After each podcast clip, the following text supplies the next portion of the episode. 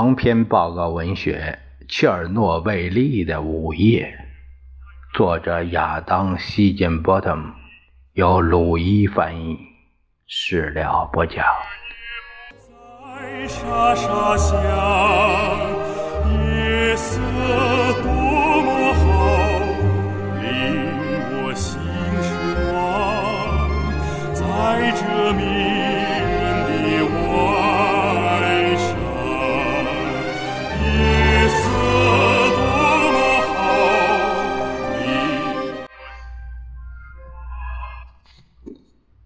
一九八六年四月二十五日，普里皮亚季，一个日丽风和的星期五下午，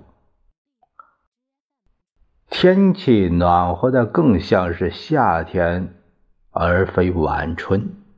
几乎所有人都在期待五一劳动节前这个周末。技术人员正在为市里一座新游乐场的盛大开幕做准备，家家户户都往冰箱里塞满了过节的食物，还有一些人追着最近风靡全城的装修热，在自家公寓里大贴壁纸和瓷砖。室外，空气中浮动着苹果花和樱花的香气。新洗好的衣服挂在正对列宁大道的阳台上，在维克托·布留哈诺夫家的窗下，他喜欢的玫瑰正在盛开，一片姹紫嫣红。远处，天际线处的弗拉基米尔·伊里奇·列宁原子能电站闪着耀眼的白光。从那里延伸出的电线杆架着通往交换站的高压电缆，织成了一张巨网。在拉扎列夫中式大街，一栋十层公寓楼的屋顶上，朝向中央广场的那一侧，有一排用巨型白色装饰字体写成的。乌克兰文标语，那是能源与电气化部甜蜜动人的宣传口号：让原子成为工人，而不是战士。像往常一样，忙于工作的布留哈诺夫早晨八点就离开家，前往办公室。他开着一辆公家配给的。白色伏尔加从俯瞰库尔恰托夫大街的自家公寓开到电厂，只是很短的一段距离。瓦连京娜已经做好安排，这天下午要跟他所在的电厂建设办公室请个假，陪陪开车从基辅过来度周末的女儿女婿。莉莉亚已经怀孕五个月了，天气又这么好，他们三个决定去距离白俄罗斯边界几公里处的河畔小镇纳罗夫拉玩上一天。在切尔诺贝利电厂四号机组值班反应堆部门高级机械工程师亚历山大·谢夫琴科。这天白天是和两岁的儿子基里尔一起在普里皮亚季城中度过的。亚历山大在电站刚工作了三年，他瘦长矫健，几乎有两米高，高大的身量全拜高中时代在苏联加盟小国摩尔多瓦的。蒂拉斯波尔市参与赛艇运动的经历。十三岁时，他就已经是该市赛艇俱乐部的第一批成员。那里的教练只挑选个子最高、体格最强壮的男孩子，然后在第聂伯河的激流中对他们进行考验。十六岁，他便成为摩尔多瓦的少年组联赛冠军。他所在的赛艇队进而在汇聚全苏联高手的全苏青年锦标赛中获得亚军。亚历山大在物理和数学方面也很有天分。十七岁时，他不得不面对一个痛苦的抉择：是该上大学还是从事竞技体育？最后，还是教练的反对令他选择了学术生涯。一九七八年，他被奥德赛国立理工大学。核物理专业录取，学校离他的家乡只有不到一百公里，仅仅隔着乌克兰边界。亚历山大年轻且充满热忱，他决定献身于一项充满未来主义色彩的宏伟事业，在核电站工作。如今。二十四岁的亚历山大已经是切尔诺贝利核电厂的共青团副书记。尽管工作占据了他大量时间，每年冬天他依然喜欢和电站的朋友一起在城里郊城的冰场玩冰球。春天到来时，他和妻子。娜塔莉亚会跟着邻居借上一艘小摩托艇，全家人在普里皮亚季河上游玩，悠闲地在平缓的棕色河水中顺流而下，飘过被赋予芬芳的谷中百合铺满的林间沼泽，最后停泊于空阔无人、苍松环绕的。细白沙滩上，亚历山大和娜塔莉亚打小就认识，在蒂拉斯波尔市，两人同上一所学校，同班同学。十二岁，亚历山大的个子已经比所有其他男孩都高，显得有些笨手笨脚。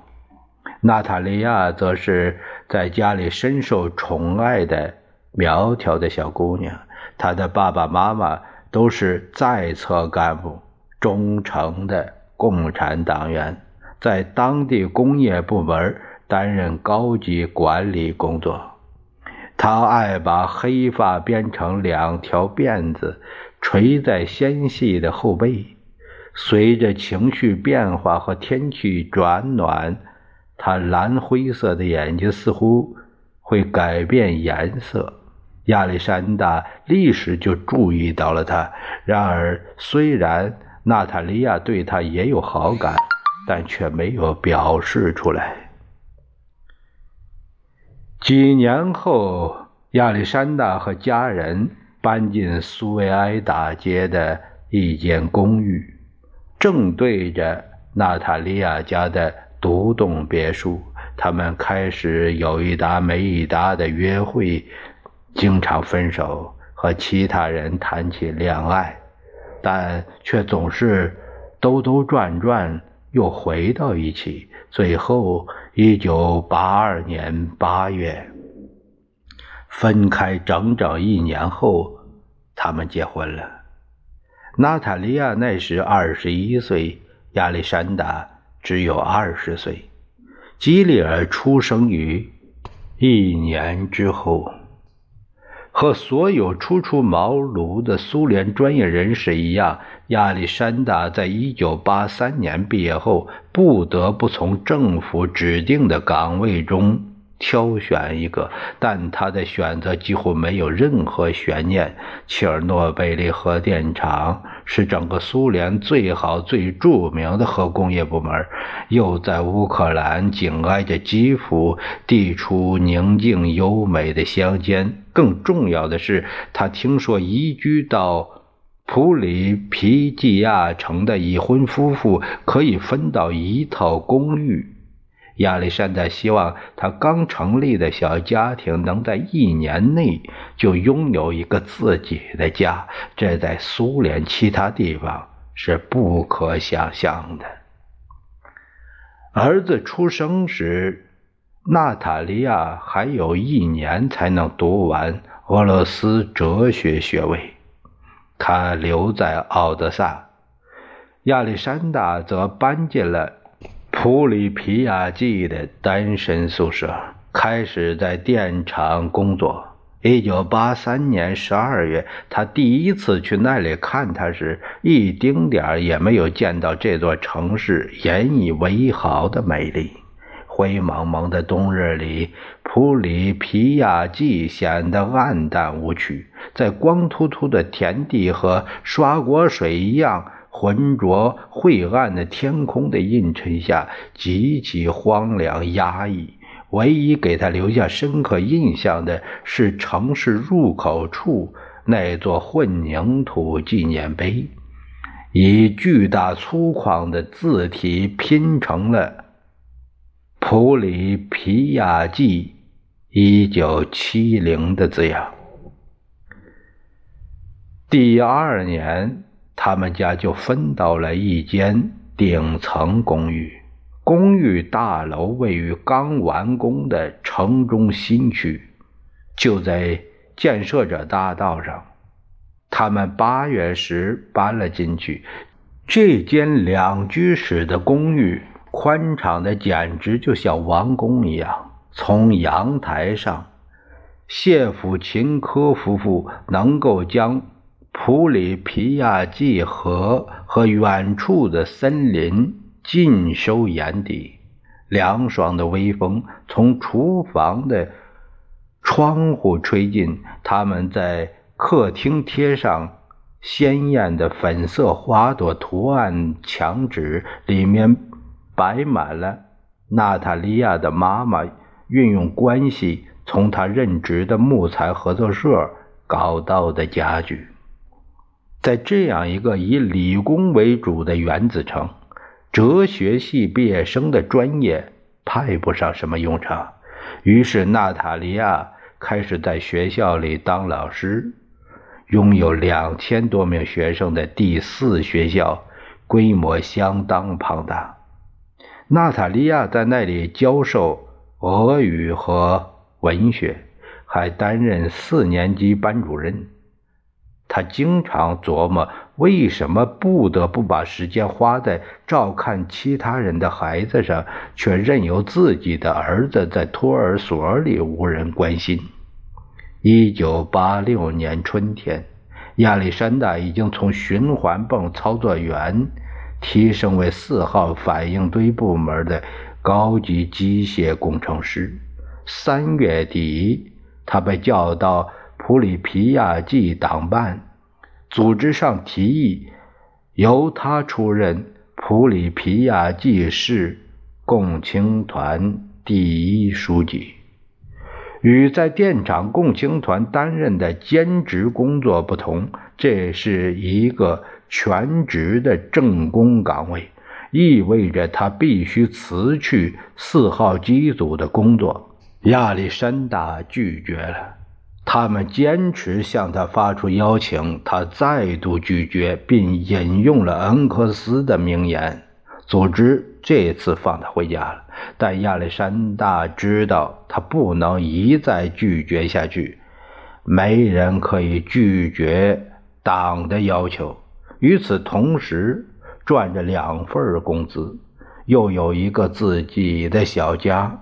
谢夫琴科夫妇感觉拥有了所需要的一切，他们开始考虑再生一个孩子。然而，没有家人在身边帮忙，生活并没有那么容易。